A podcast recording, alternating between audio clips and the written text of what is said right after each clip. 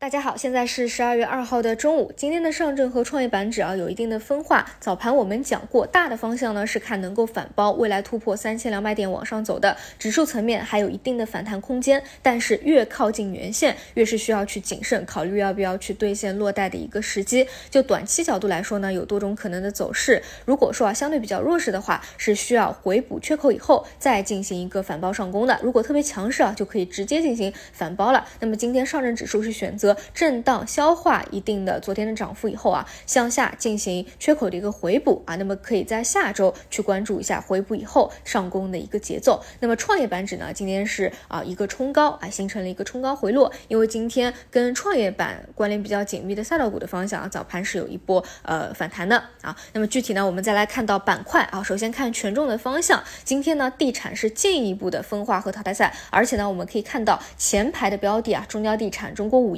也都是啊出现了大跌跌停的情况，所以呢，本周啊关于地产呃的思路其实很简单，就是进行一个淘汰赛的兑现。毕竟呢，三支箭的预期啊都已经是打得比较满了，所以你回过头去看啊，当你看到了新闻以后，再想要去介入，大概率呢就是要吃面的啊！一定要记住，买的是预期，卖的是事实。而互联网跟地产的一个大的逻辑是一样的，所以呢，之前也是提醒啊，互联网基本上也是啊本周可以越拉越兑现的一个节奏啊。那么跟指数相关的券商的大金融的方向，可以等到下周突破三千两百点以后进行一个兑现啊，这个大家提前可以做好一个准备。除此以外呢，就是消费复苏啊，在这两天广州等地呃消息的一个影响下，这两天呢是在不断的发酵，但是呢，我的。呃，我自我个人的建议啊，还是要顺势而为啊。如果资金选择一波拉完以后兑现了，那你也可以跟随进行一波兑现。尤其呢是要特别注意一下啊，那些本身呃之前预期就打的比较高的啊，涨得比较多的那种游资拉升的酒店啊、旅游啊，总之啊是短线资金比较活跃的啊。那如果短线资金选择兑现了啊，一定是顺势而为，跟随做一个兑现。那如果说是底部埋伏的啊，那些机构介入的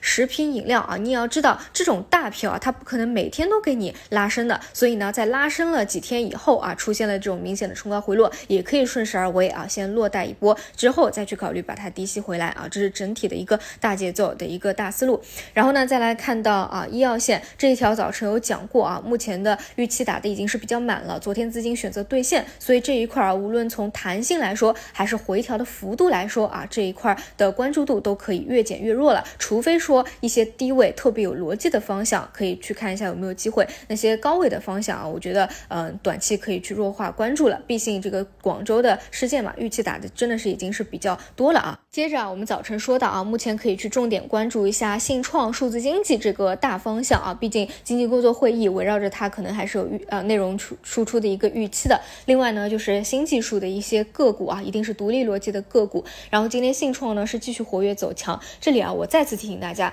如果说啊大家去介入了信创的个股。股啊，一定要记住，就是你去关注信创整个大的板块的走势，或者说信创中军或者前排的走势，更多是关注它有没有破位啊。只要不破位，还在趋势当中，那么就确保了这个方向资金还是啊没有放弃在反复活跃的。如果是横盘震荡，也更多是做一个上涨的中继。但是呢，个信创的个股和细分方向的走势真的是各有千秋，不尽相同。你不能根据一个前排标的或者中军的一个走势去判断。你手里持仓的一个走势，就比如说啊，信创的那个高位标的深桑达，你可以去看一下它的一个 K 线图，基本上每天啊都是资金在里面做 T，每次冲高都有资金把它往下压啊，冲高回落或者说下砸拉升啊，走势是相当的猥琐啊。如果做 T 的话是可以获利的，但是不做 T，基本上啊这段时间都没有一个盈利。那么中军中国软件呢，主要是看它有没有破位啊，不破位的话就稳定住了这个板块。那么昨天是达到了箱体。底部以后啊，有一个涨停的拉拉升。今天呢，更多是一个消化，而更多的那种趋势标的啊，更多是昨天回踩了二十日线以后有一个拉升涨停板，而今天呢是一个消化的过程。而数字经济啊这个大方向，以它的一个细分方向的一个强弱度啊，也是值得关注的。这两天表现比较强势的一个是国资云的方向，一个是数字交易所的一个方向啊，另外就是数字确权，这个呢都是跟短期的消息面啊是紧密结合着的。啊，所以呢，这几个气氛方。方向啊，大家可以去多去关注一下吧。整体呢，呃，你要介入啊，要么是介入那种前排中军啊低吸的一个机会，要么呢是趋势啊机构趋势类的标的回踩二十线或者回踩十日线，多去看一下机会啊。这一块呢，反正还是在持续走强的一个过程当中吧，能不能够啊走成跨年也是不好说的，因为你可以看到，其实数字经济这个大方向呢，今年全年都是活跃的。今年年初啊，像数据交易所啊、东数据西算啊，因为国家的一些政策支持啊，都是反复活跃。而年末呢，到了信创，其实他们啊都是一家的，因为数字经济啊，它是一个非常顶层的一个设计。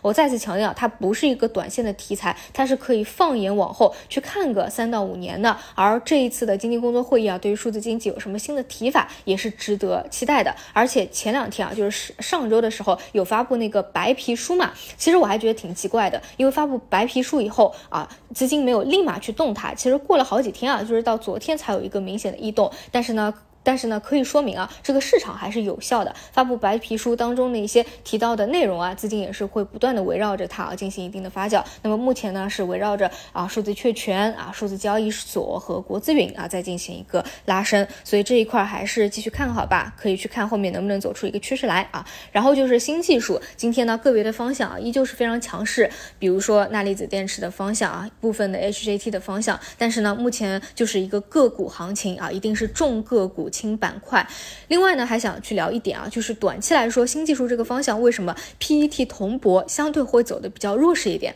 就大家一定要注意啊，我们做股票还是要尊重常识和规律的。你说一个东西再有想象力，它也不可能一直涨下去，一直涨下去吧。所以啊，当这个方向已经是涨了六倍了，甚至八倍了，甚至要冲十倍了，那是不是应该还是要理智一点啊？如果真的想去关注，那一定是短线的啊，不是说什么有性价比，更不是什么长线投资了。所以新技术这一块呢，一定啊也是以趋势波段的手法去做啊，尤其是涨得特别多的，也是要尊重常识啊，就。不要再去问，哎，为什么这个方向它新技术就没有那个方向涨得好？你也得看好歹它今年涨了那么多啦，对吧？啊，这个也得考虑一下，好吧？那么整体今天是这样的一个情况啊，根据各个板块把握好一个节奏，然后大盘方面啊是没有什么大的风险的，那我们就晚上再见。